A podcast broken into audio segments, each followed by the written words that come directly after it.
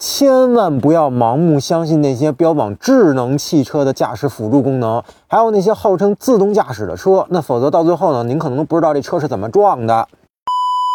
智能驾驶辅助啊，是今天大多数电动车标榜智能的一个重要噱头。但是国内外这么多品牌的驾驶辅助接连出现这样那样不同程度的事故后，那大家对这个玩意儿的安全性提出了质疑。那我们先不说各家谁好谁坏啊，只是来回答辅助驾驶系统出事儿之前，它到底经历了什么。那今天的智能驾驶辅助呢，其实没有大家想象的那么的复杂啊。那那本质上呢，还是基于二十年前基础的 ACC 自适应巡航加其他的主被动安全功能，然后再配合算法算力。实现的。那么自动驾驶辅助到底是怎么发生追尾事故的呢？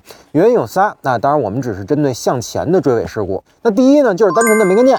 那这就是雷达感知系统的问题了。在激光雷达量产装车之前呢，毫米波雷达是最主要的感知系统。那这东西的优点很多啊，那缺点呢就是分辨率极低。那对障碍物呢没有办法精准的建模。也就是说，它知道前面有个障碍物，但障碍物具体是什么东西，它就不见得能说得清楚了。那只能把扫描的信息呢告诉自动驾驶系统，让系统呢自己去判断。那毫米波雷达呢，虽然可能会出现漏扫的情况，但几率其实很小，因为毫米波雷达最大的优势就是稳定。那第二呢，就是雷达测到了，摄像头呢也看见了，但是自动驾驶系统呢没算明白，因为车载芯片呢就相当于整套系统的大脑了啊。那那所有的信息呢都汇总到他这儿，他负责计算，并最终决定这个事儿该咋办。那因为芯片的算力有限啊，那瞬间巨量的数据给到他呢，他算不过来，抽风了，懵了，玩砸了。那就像人遇到紧急情况一样，脑子一片空白，该跑不跑的时候一样。那第三呢，就是看见了，也算明白了，但就是单纯的管不了。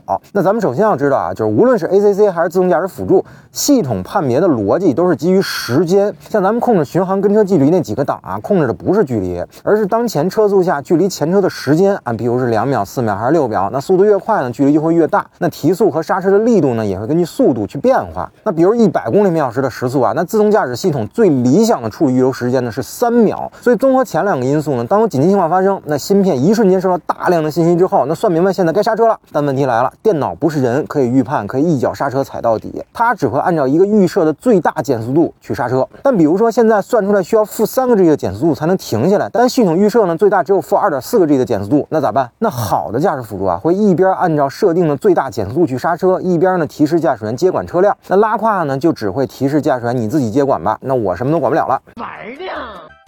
那就像好的变向辅助一样，那开不过去呢，还给你开回来；那拉胯呢，就直接给你扔在车头线中间了，不管了，退出一切辅助模式，你自己接手吧。所以啊，千万不要迷信自动驾驶辅助系统啊，这玩意儿只是个辅助，那路上的安全还得靠您自己负责。好了，那关于今天的内容，你有什么想说的？评论区留言，咱们一起再聊聊呗。